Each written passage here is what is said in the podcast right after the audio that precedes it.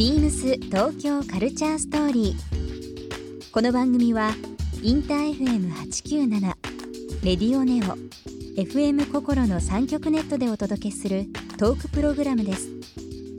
案内役はビームスコミュニケーションディレクターの土井博。志今週のゲストは熊谷隆です。スタイリストでクリエイティブディレクターの熊谷隆さん。ファッションクラフト飲食植栽など多岐にわたるお仕事についてさまざまなお話を伺います。そして今週熊谷さんへプレゼントしたトラベルピローをリスナー1名様にもプレゼント。詳しくはビームス東京カルチャーストーリーの番組ホームページをご覧ください。応募に必要なキーワードは番組最後に発表します。Beams. Beams. Beams Tokyo Culture Story. Beams Tokyo Culture Story. This program is brought to you by Beams. Beams ありとあらゆるものをミックスして自分たちらしく楽しむそれぞれの時代を生きる若者たちが形作る東京のカルチャー Beams 東京カルチャーストーリー。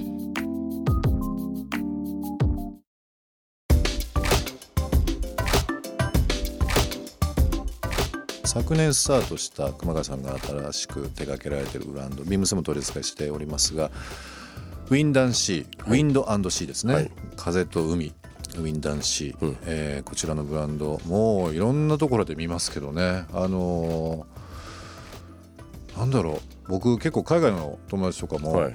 特にその台湾とかもそうですし香港とかもそうですけど、東アジアでも大人気ですけどもそうですね。このブランド、うん。ウィンドシー。はい。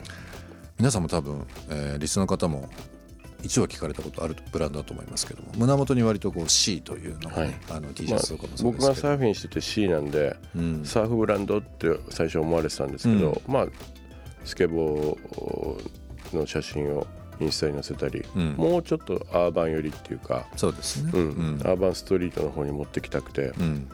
そう。それでちょっとブランドの名前とあの僕が持ってるイメージがちょっとち違うっていうところが、ままあ、今日言えたらいいなと思ってたんです。なるほはい。確かにあの熊谷さんイコールサーフィンのイメージありますけどもさっきお伝えした植栽もそうですしまあその自然も含めたなんかこう海だけじゃない熊谷さんの世界観がここに入ってるなっていうふうにはいつも思うんですけども、まあほんそれこそ食とか音楽とかも含めたそのスタイルっていうのがうまく閉じ込められてるような感じもしますけどもね。うん。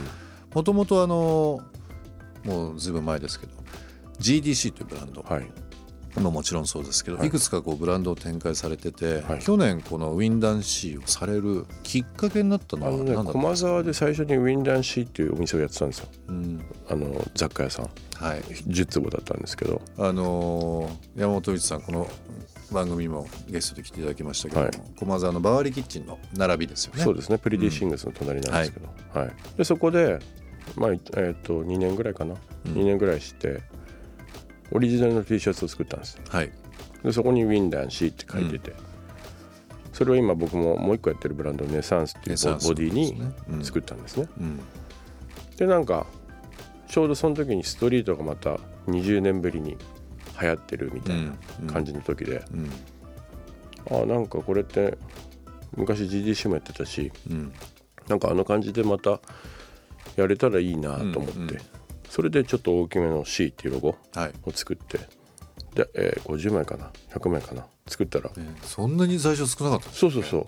すぐ売れたんですよ、うん。うん、あれ？と思って。でそれでちょっとややってみようかなって思ってやってるうちに、あのどんどんどんどんうん。止まんなくなっちゃったっていう、うん。はい。今やなんかこうこんだけブランドですとか商品がある中で割とその若い方からまあ僕ら世代もそうですし、えーもっと年配の方も含めてその愛用されてるというかそうですね。っていうのは今ねなんか珍しくないですかね、そういうの20代の方々が、うん。だからば僕がお店にいて立ってても僕がスタイリストだってっていうことを知らない世代が、そうですよね。そうお客さんで、うん。あウィンダンシーの社長さんだあ。ウィンダンシーのデザイナーの人だ、うん。みたいな感じでちょっと見てうん、見るんだけどこの人誰なんだかわからない、うん。みたいな感じがすごい心地いいです。心地いいですか、うん、なんかこうブランドが走ってくれてるっていうか勝手に。うん。そうですよね、面白い傾向だな。さっきそのアジアの話もしましたけどね、あのまあ、韓国もそうですしその特に東アジア中国、えー香港、まあ、台湾もそうですけど昔のストリートっていうのよりちょっとその東京のストリートっていうのがアジアのすごくスタンダードになっててまさにこの、まあ、いろんな当時はまあ裏腹とかいろんなはい。えー言葉ありましたけどウィンダンシーがですねそれをうまくこう横断的にうん若い方とその年齢層もあ上の部分も含めてですけどずわっとこう横断してる感じは非常に見えるんですよね。まあ、でも GDC の時もうん。ちょうど裏原宿があったんですけど、僕は代官山にお店出したりとか、うん。ちょっとひねくれてたうん。ところもあるんです確かに大会でしたもんね。うん。そうそうそう、ん。で裏代官山とか勝手に言ってたんですけど、うん。今今もなんかストリートのリバイバルなんだけどそことはまたちょっと違うようなうん。感じを狙ってはいないんだけどそういうそうなってます、なるほど。うん。ウィンダンシーは次のステップというか次の着地として目指すところっていうのはもうちょっとねありますか？もうちょっとアジア、もうちょっとアジア、うん、もうちょっとアジアで、まあ、一軒ぐらいはお店出したいなっていう、うん。中国に。そうですか。はい。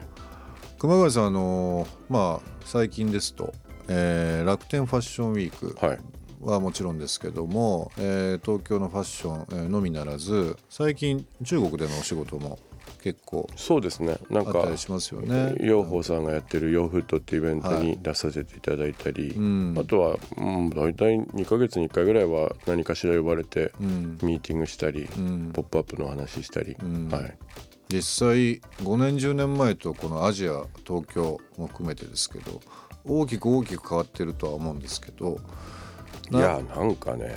どうですかそのパワーは？すごいですね。あの WeChat は、WeChat、うん。誰も現金を持ってないっていうね、うん、中国、うん、僕がコーヒー買いに行っても買えないっていう。持ってないから WeChat は、あ日本でチャージしてできるんですか？はい。ー。確かですねドン・キホーテとかまあいろんなところで、えー、と WeChatPay 用のですねまずなんかこううん。チャージをして向こうで使う。あれがね衝撃的すぎましたね。うんすべてうんあのキャッシュレス。もうそれもあの有名百貨店だけじゃなくてもう全てですよね。もうすべてですよ。え？なんか僕の知り合いがチベット行ったら、うん、あのホームレスの方もえっと WeChat 持ってた本当ですか？そういうファッションだけじゃないテクノロジーがですね、まあ、特に中国なんか本当早いと思うんですけど、まあ、熊谷さん最近上海でしたっけ行かれたの行きました。はい。もう街の変貌っぷりって言ったら多分すごいことだと思うんですけど、うん以前からねあの旅も含めていろいろ行かれてると思いますけどこの昨今のその大幅な変化っていうのはどうですか？特に中国なんかはすごいと思いますかあのやっぱりメンズがすごい変わったなって思いますね、うんうん。中国は。もうみんな髪型もすごくおしゃれだし、うんまずスニーカーから多分始まったと思うんですけど、今ちょうどウェアにも来ててうん。多分この後ライフスタイルに行くっていう、そうですか、うん日本もね日本とすごい似てる進み方をしてるんですけど、うん。結局、ね、中国の方の方がおおしゃれだなって思う時も多々ありますね。ありますか、うん。うん。まあでも本当にあのアジア、えーの都市がまあ非常に多いかもしれませんけどもさっきのパリお住まいだったパリもそうですし、まあ、アメリカなんか熊谷さん本当にお詳しいと思いますけども、はい。エリア的に最近ちょっと気になってる街ってアメリカ。国とかありますか？どっか？いや、えービアリッツ、ビアリッツ、うん、フランスの、あそこずっとサーフィンだけで行ってたんですけど、はい。もうちょっとなんていうんですか？食、食、うん。食だったりホテルだったりなんかそういう目線でちょっと行ったらもっと面白いんじゃないかなと思ってて、ううん。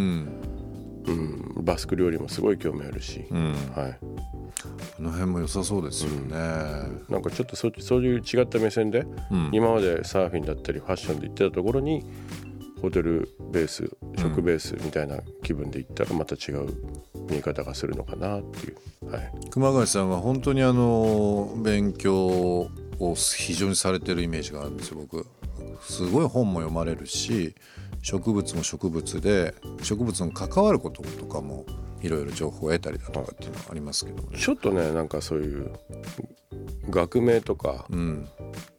ちょっとねそういう子供の時からそういう図鑑をずっと見たりとか、うん。尊敬する偉人がファーブルだったり、シートンだったりするんで、うんうんなんかそれまだ引っ張ってますかねこの年になるまで。ああ、うんその影響はやっぱありますか？もうだから子供友達の子供と、うん。あの例えばダーウィンが来たとか見ながら、あの恐竜の名前当てたりとか、うんうん全部覚えてますね。なるほど、、はい。